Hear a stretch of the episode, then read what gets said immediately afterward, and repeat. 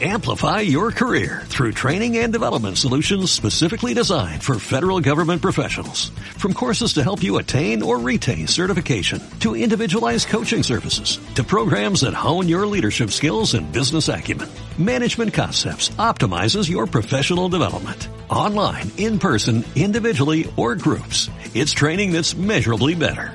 Learn more at managementconcepts.com. That's managementconcepts.com.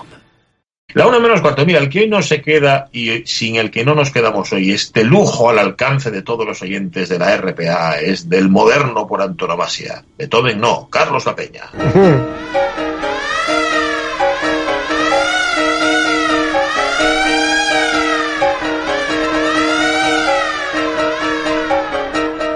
que vuelve como si no se hubiera ido nunca. Carlos La Peña, ¿qué tal? Muy buenos días. Pues, pues muy bien, pero vamos, eh, siento decepcionar porque la verdad es que, joder, reconocéis conmigo que sería mucho mejor que viniera Beethoven a hablar que yo, ¿eh? Sí, lo que pasa que ya es complicado hacer un programa como el que estamos haciendo a Pues tres ya, o cuatro bandas, ¿no? imagínate con un sordo. Que, que- A ver. lo. Eso Claro. poco. Nos ha encantado lo último que ha hecho, señor Beethoven. ¿Qué? Sí, sí, sí, sí, sí, maldito, maldito Salieri. Burros, carajo, lo que tenía, lo que tenía importancia era la fuga, joder. Ah, Claro, que no os habéis fijado. Burro, no tenéis ni idea. Bueno, bueno, vámonos a, vámonos a Auschwitz, acordaos, ¿eh? porque esto hace 15 días de esto. Eh, cuarto y último capítulo de Modernos de Otros Tiempos, dedicado a Simón o Simon Lax, violinista, director de orquesta, compositor ligado al a la École de Paris o de París, músico que compartió conciertos con gente como Ravel, pero, lo decíamos también, es conocido sobre todo por haber sido violinista, arreglista y el último director de la orquesta del campo de exterminio de Auschwitz-Birkenau. Sí, porque Simón Lax llegó a Birkenau cuando el campo de exterminio, que estaba adosado al viejo campo de concentración de Auschwitz, apenas llevaba tres meses funcionando. Cuando entró en la orquesta, estaba dirigida por el que fue su valedor, por Ludwig Schuck, que provenía de la orquesta de, de Auschwitz I. Lax fue uno de los primeros músicos judíos. Su sólida formación, sumada a la importancia que daban muchos SS a la música, le hizo convertirse en una pieza fundamental de la orquesta de Birkenau. Bueno, este Suk es, lo trasladan a otro campo, la orquesta queda en manos de eh, un tal Franz Kopka, con el que Lax, por desgracia, se lleva fatal. Sí, vamos, Kopka tampoco tenía ningún cariño a nuestro moderno, pero, pero realmente lo necesitaba. Era el director Kopka porque era ario y supuestamente, y digo supuestamente porque ven a saber, era alemán. Pero, pero vamos, él era un absoluto fote en lo que a música se refiere. Todo lo más que podía, ser- podía hacer era seguir alguna de las marchas más sencillas dando golpes al bombo. Eh, Lax no se guardaba los improperios hacia su jefe, le llama mala persona, inculto e incompetente. Pero os preguntaréis que cómo es que Kopka aceptó a Simon Lax que siguiera, eh, que siguiera su puesto. Pues simplemente porque lo necesitaba. Las autoridades de las SS querían nuevas músicas y solo Lax podía proporcionar las partituras. Además, Lax intentaba meter en los arreglos todo tipo de complicaciones rítmicas que dejaban en calzoncillos al supuesto director. Qué pillo, qué pillo. Bueno, y al final este Kopka es cesado y a Lax lo nombran director. Sí, dice Lax que tuvo mucho que ver el amor de los alemanes por la música. Kopka le llevó ante el comandante del cuerpo del campo a denunciarle, pero de aquella reunión nuestro moderno salió nombrado director de la orquesta y a Kopka no se le volvió a ver el pelo.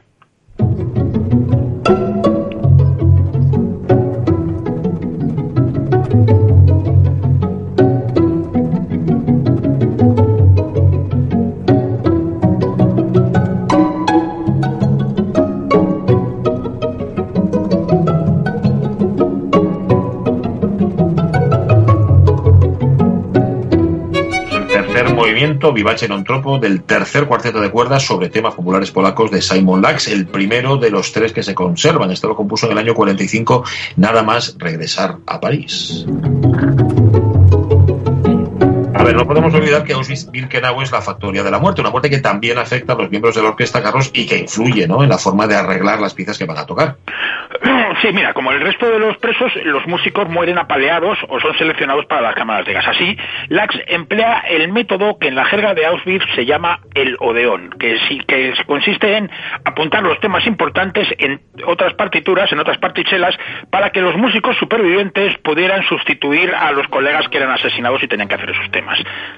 Qué terrible. Bueno, la orquesta de Birkenau se disuelve a finales de noviembre del 44, es decir, dos meses antes de que el ejército soviético libere el complejo de Auschwitz.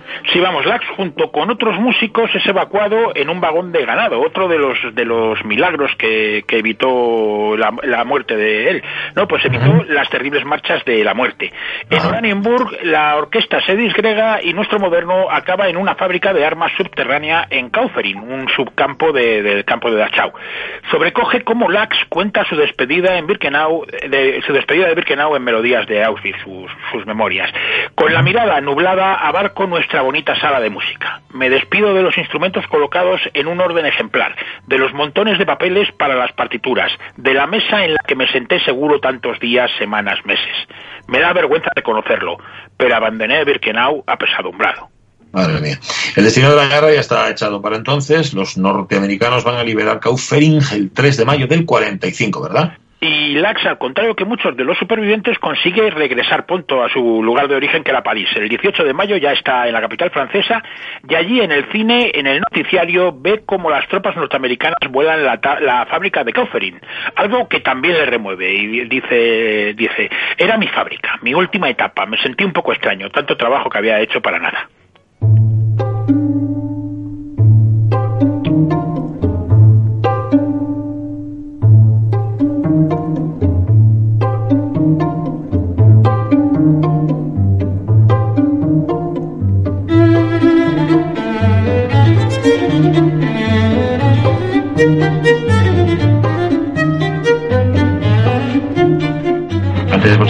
Tercero, este es el comienzo del cuarto cuarteto de cuerda de Simon Lax, una obra que ya es más lejana, es del año 62. La más lejana de más cercana a nuestro tiempo. Bueno, a nuestro moderno le va a costar, ¿eh? Le va a costar reincorporarse al mundo musical de París, ¿no? Bueno, al mundo musical y al mundo en general. Eh, mira, como se lo explica el periodista musical polaco en una entrevista a Tadeusz Kaczynski, y le dice, pasé casi tres meses, tres, casi, pasé casi tres, tres años en Auschwitz, y lo que vi y experimenté allí no podía dejar de pesar sobre mi biografía, no solo en lo psíquico, sino también en lo musical. Cuando regresé dejé de componer durante muchos años. Fue difícil volver a la vida normal. Debió fluir mucha agua hasta que todo esto se estabilizó, y la composición recuperó algo de sentido para mí.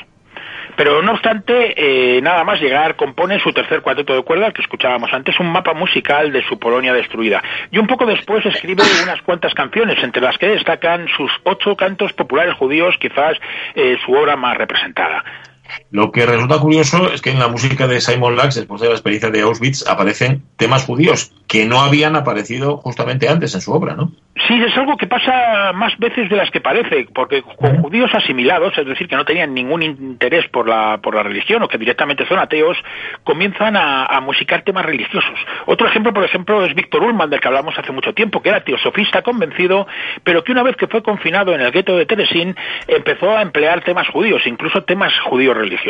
Uh -huh. Bueno, y si durante este tiempo Lax no compone música, ¿a qué se dedica nuestro moderno, Carlos? Bueno, pues entre las primeras cosas que hace es escribir un primer libro sobre su experiencia en Birkenau, que se llama Músicas de otro mundo. Lo hace en francés, junto con su compañero de desventuras, el saxofonista René Cudi. Pese a su interés, el libro, que se edita en 1948, no tiene prácticamente nada, ninguna repercusión. Por otra parte, su hermano Leo, que como dijimos hace unos días, pasó la guerra en Francia con documentación falsa, tenía una distribuidora cinematográfica. Simón, que era políglota, se especializa en la traducción y subtitulado de películas. De hecho, en 1957 publica un libro sobre la técnica y la estética del subtítulo. También compone bandas sonoras para películas, pero con seudónimo. Durante la década, de los 50 únicamente escribe una obra, Poem, una maravillosa pieza para violín y orquesta que no verá estrenada en vida. La escribe en 1954 durante una larga estancia en el hospital. Esta escasa producción, tras la salida de Auschwitz, junto a la gran cantidad de obra original que se perdió durante la guerra, justifica que su nombre sea casi desconocido entre los músicos polacos.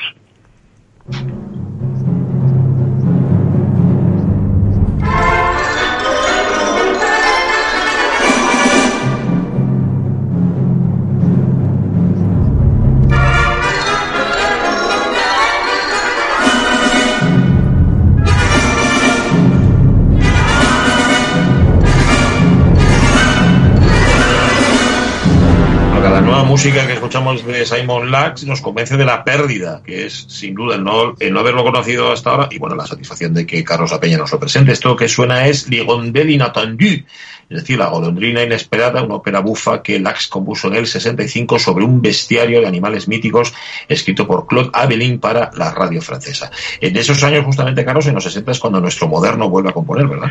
Sí, es una especie de canto del cisne que no va a durar mucho tiempo. Pese a que son los tiempos del serialismo y la vanguardia oficial y, y exclusiva, y Simón Lax rema completamente en otra dirección, su renovada producción es muy bien recibida. Su cuarto cuarteto de cuerda, que escuchábamos hace un poquito, de 1962, gana el concurso del cuarteto de Lieja y el Reina Isabel de, de Bélgica. También es premiado su concierto de cámara para piano y nueve instrumentos de viento. En ese tiempo escribe también una magnífica sinfonía para orquesta de cuerdas y la que quizás sea su obra cumbre, la breve ópera bufa La golondrina inesperada, que no se estrenó hasta 2009, pero de la que al menos hay, hay una grabación, aunque yo no la tenga entero y si alguien me la quiere mandar, yo encantado. ¿eh? Como decías, la, la ópera narra el destino de animales míticos como la ballena de Jonás, el águila de Prometeo, la serpiente del paraíso terrenal o la trucha de Schubert, a los que se encuentra en el cielo la golondrina, una chica que canta Me llaman la golondrina del arrabal, no soy bueno. sino una pobre meretriz. Nací en un día en un día de primavera y soy hija de una trabajadora sencilla. La golondrina, protagonista del cuento de Abelín, se transforma en la ópera de Lax en una canción. Una canción que es la metáfora del menosprecio de la música contemporánea hacia la melodía. Los animales famosos, los representantes de la música seria, aceptan como un igual a la golondrina, a la canción ligera, y la ópera se convierte en una fantasía igualitaria en la que conviven todas las músicas.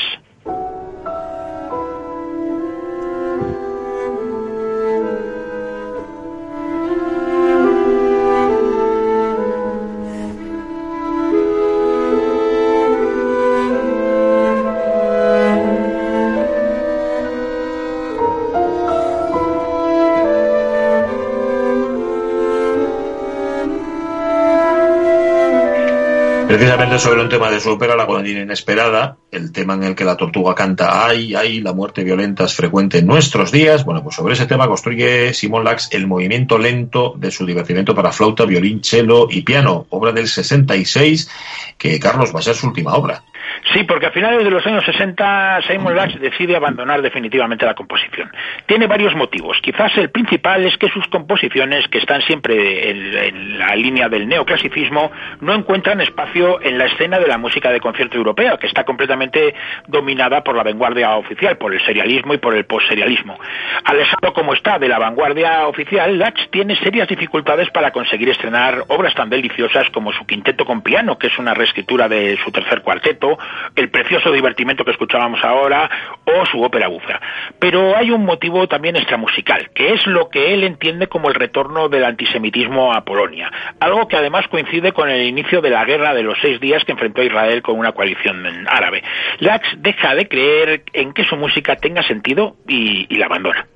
Pero bueno, a ver, cuando cierra una puerta abre una ventana porque abandona Simon Lax la composición musical, pero se vuelca en la escritura. Sí, en los últimos años Lax publica numerosos libros sobre temas muy distintos. Escribe sobre lenguas, una materia que siempre le fascinó, y recordemos que hablaba varios idiomas y que había ejercido de traductor, especialmente para el cine. Escribe y traduce también sobre literatura y sobre política, y publica varios trabajos en los que se encuentra omnipresente el estudio del antisemitismo, tanto el histórico como el de ese momento presente. Y en los años 70 vuelve también a escribir su historia en la orquesta de Birkenau, ¿verdad? Sí, una de sus obsesiones fue que se editara una edición polaca de su primer libro de música de otro mundo, del que apenas había unos pocos ejemplares en francés. Pero las autoridades comunistas polacas siempre fueron reacias por considerar que el libro era un libro demasiado idílico. Se presentaba a los alemanes bajo, bajo una luz extremadamente favorable y, por otra parte, a los presos como privados de cualquier sentimiento moral y de dignidad humano. Esto era lo que decía el informe de las autoridades polacas. En definitiva, no apto para publicar.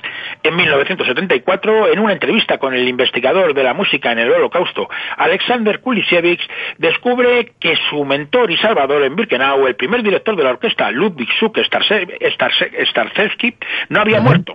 El encuentro con el viejo amigo le impulsó a escribir un segundo libro, Melodías de Auschwitz, en 1977. A partir de la publicación de este nuevo libro, se, ambos se tradujeron y se publicaron en varios idiomas. Bueno, y ahora, como decías el otro día, Ojo, este libro también está traducido al castellano por la editorial mexicana Herder. Sí, vamos, se puede encontrar, vamos, yo lo he encontrado aquí en el Argonauta, que en argonauta.com, vamos, lo, lo, encontréis también. Es un libro absolutamente recomendable y gracias al que hemos podido contar esta historia de Simon Lach, un músico sensacional, un, un fabuloso polemista y un gran humanista que falleció en París el 11 de diciembre de 1983. Esperemos que continúe la, la recuperación de su exiguo legado musical y podamos conocerlo por algo más que por haber sido prisionero en Auschwitz. Su historia es tremenda, es milagrosa en muchos sentidos, pero su música es fabulosa, por lo que hemos podido comprobar en estos cuatro episodios de la vida de Simon Lax en este moderno de otros tiempos. Búscate moderno moderna para la semana que viene y seguimos hablando, Carlos. Un millón de gracias y un abrazo. Ya estamos dando las vueltas. Cuídate Venga, mucho. Un abrazo muy fuerte y la semana que viene nos vemos. Y ahora nos vamos con la música de Simon Lax. Mañana a las 10, chavales, acordaos, ¿eh? Muy bien. Adiós, hasta adiós, Sonia hasta mañana. Adiós, las noticias de la una.